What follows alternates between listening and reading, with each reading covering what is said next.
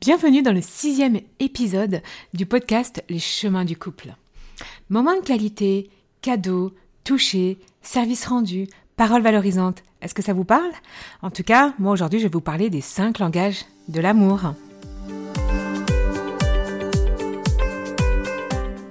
Bienvenue sur le podcast Les chemins du couple. Je suis Céline Domecq, thérapeute spécialisée dans les relations de couple et je suis également la fondatrice du Congrès du couple. Le podcast Les chemins du couple s'adresse à vous que vous soyez un homme ou que vous soyez une femme. Il va vous permettre vraiment de retrouver l'équilibre, la compréhension entre vous et l'autre dans tout ce qui se joue de la relation.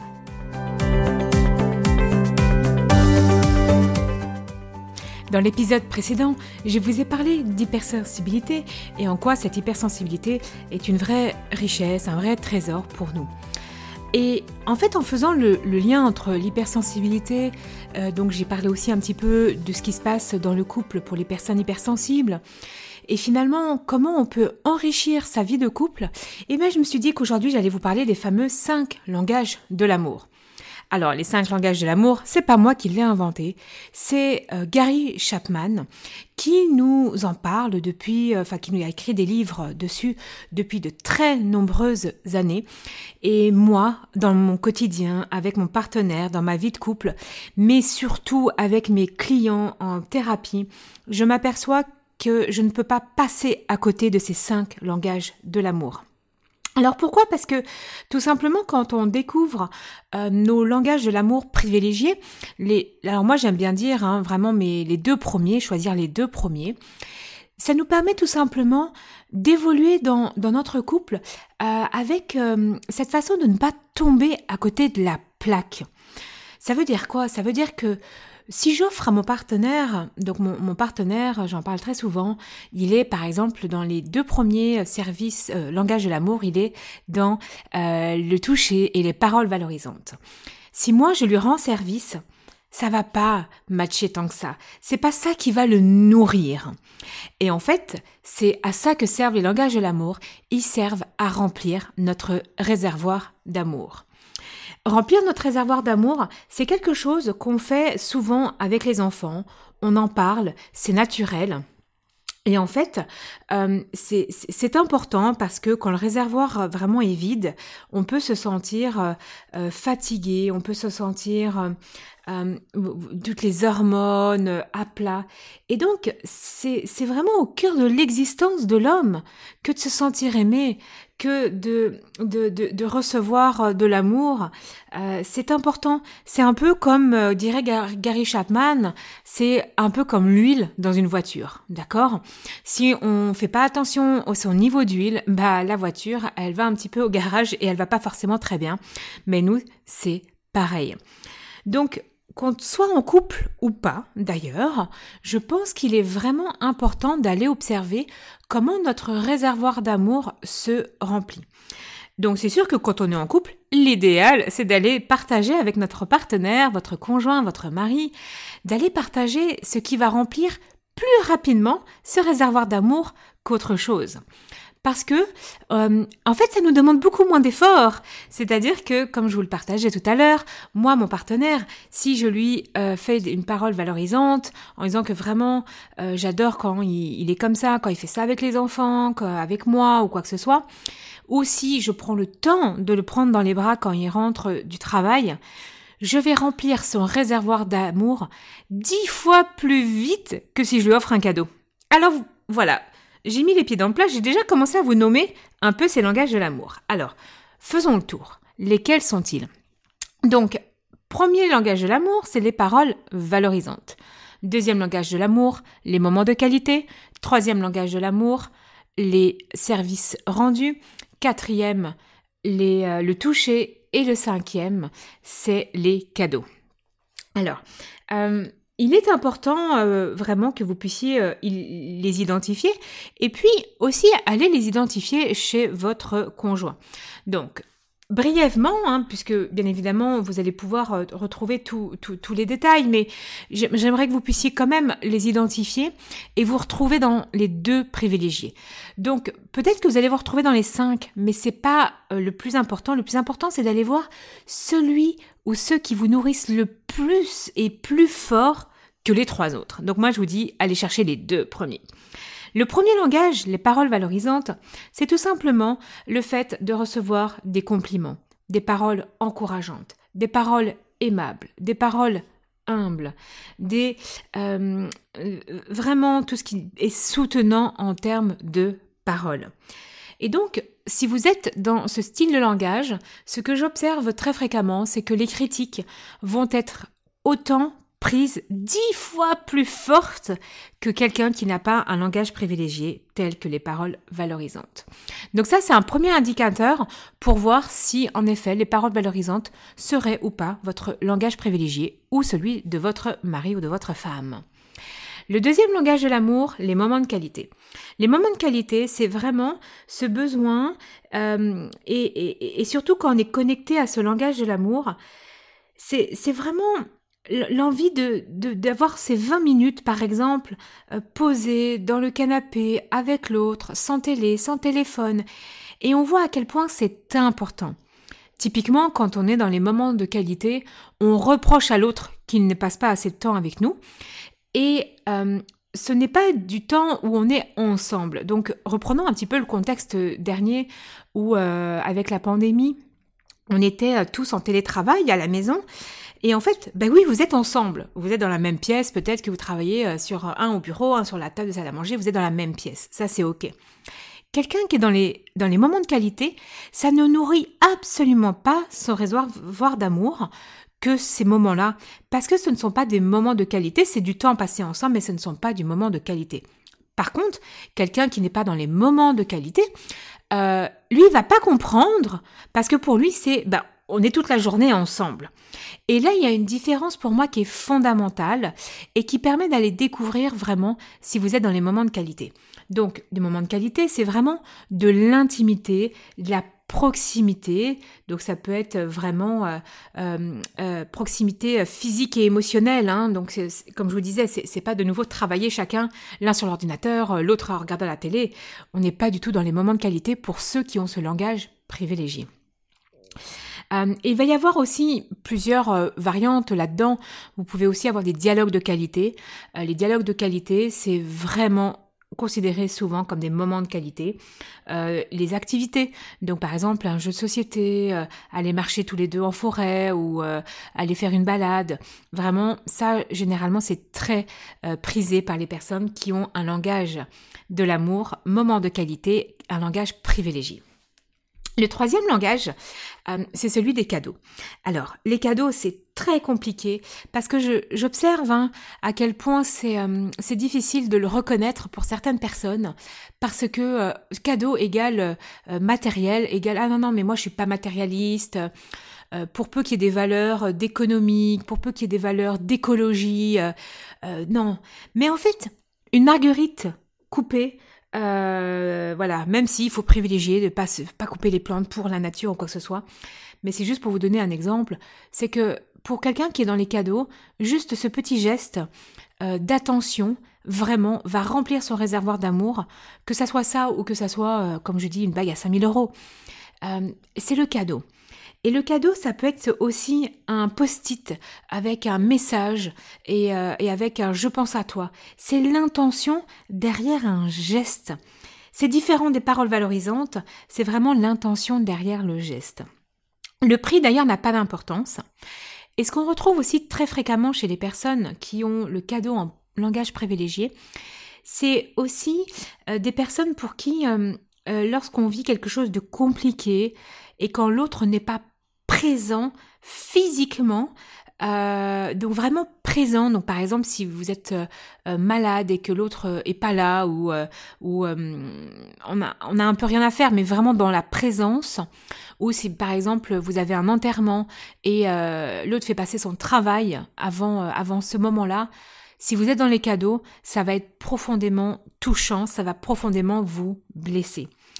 Euh, donc en cas de crise, par exemple, la présence, le don de soi, c'est du cadeau, en fait, pour la personne qui est dans le cadeau. Et donc souvent, euh, pour identifier ça, moi, c'est à partir un peu de là que j'observe, c'est quand la personne... Euh, oui, elle va dire aussi, oui, bah, il pense pas à mon anniversaire en termes de cadeau très souvent quand même, ou à Noël, ou euh, pourtant il sait que euh, je lui ai dit que j'avais besoin de ça, ou il aurait pu enregistrer.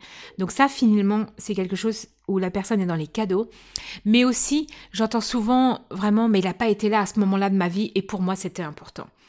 Euh, moi qui ne suis pas dans les cadeaux, en fait, je vois que j'arrive très très bien et en effet, je fais pas de reproche à mon conjoint sur le fait qu'il n'ait pas été là à certains moments parce que j'ai pas besoin de ça, c'est pas mon langage privilégié. Donc, c'est important d'aller euh, identifier tout ça.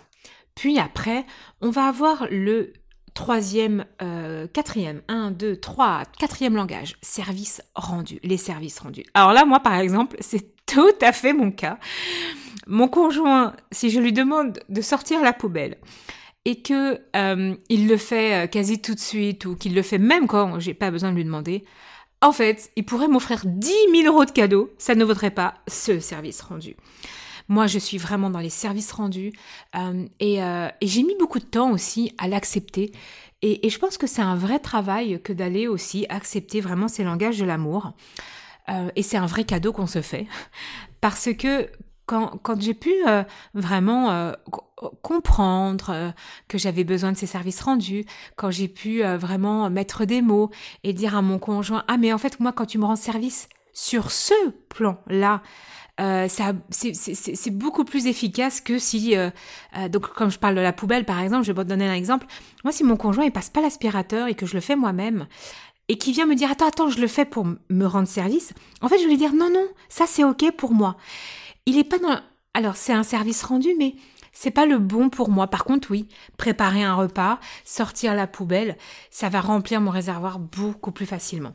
Et le, le challenge, euh, autant euh, que quand j'ai parlé des cadeaux, le challenge de sortir de ce côté matérialiste, les personnes qui sont dans les services rendus, c'est euh, le challenge de, de d'exprimer, de partager en quoi, quels sont les services rendus que j'ai besoin et également sortir de tous les stéréotypes euh, qui peut y avoir, patriarcat, féminisme, euh, répartition des tâches ménagères et autres, ou alors il doit y penser. Non, non, non. Si je suis dans les services rendus, j'ai aussi le droit de le partager. Et de nouveau, euh, si en plus, en face, j'ai quelqu'un qui est dans les paroles valorisantes, donc là, je vous, je vous partage vraiment l'exemple de mon couple, euh, ben oui, ben quand je vais lui demander un service rendu, je vais lui dire ah tiens est-ce que tu peux euh, me sortir de la poubelle? Si en plus je rajoute derrière des paroles valorisantes qui pour lui va le nourrir, ah euh, mon amour merci c'est vraiment super j'adore quand tu m'aides ou quoi que ce soit, et eh ben c'est bingo. Et là en fait vous savez quoi? On est dans une relation de couple gagnant gagnant. Donc c'est vraiment important de pouvoir faire tout ça. Et le cinquième langage c'est le toucher. Alors, le toucher. C'est vraiment euh, de différentes façons. C'est sûr que je vais reconnaître très facilement euh, avec mes clients ou avec mon conjoint quand le réservoir est vide et qu'il a besoin de toucher. Bien évidemment qu'il y a plus d'envie, par exemple, de relations sexuelles, qui a plus d'envie d'être pris dans les bras. Euh, je, vais le sentir un peu plus collant, comme on dit. Ça, c'est vraiment quelqu'un qui est dans le, dans le toucher. Euh, au, niveau des femmes, hein, c'est vraiment quelqu'un qui va dire Oui, mais tu pourrais me prendre la main quand même quand on est dehors. En fait, c'est pas pour montrer spécialement que je suis avec toi. Par contre, le contact, par exemple, de se tenir la main quand on est dehors, c'est quelque chose qui va être très, très, très fort pour euh, les personnes qui sont dans un langage privilégié tel que le toucher. Euh, les, petites caresses, euh, faire attention à faire des petits gestes, à poser son, bras sur l'autre, à, à, tenir la main quand on est dans le canapé plutôt que d'être sur son téléphone, même si on regarde un truc à deux, à, aller enlacer l'autre comme ça alors qu'il est en train de faire à manger ou qu'il est en train de faire quelque chose de pas très agréable. Mais si l'autre est dans les touchés et quand on fait ça, Mais en fait, qu'est-ce que vous faites? Vous remplissez le réservoir d'amour. Et puis pour les personnes qui sont dans le toucher, euh, eh ben c'est important d'aller, en effet, eh ben blottissez-vous dans les bras de l'autre et demandez à l'autre euh, en face de vous bah, de vous prendre dans les bras parce que ça va vous vous aider à remplir ce réservoir d'amour. Donc ça, c'est les cinq langages de l'amour. Je vous invite vraiment à prendre le temps d'aller identifier les deux principaux chez vous et chez votre partenaire si vous êtes en couple. Pourquoi?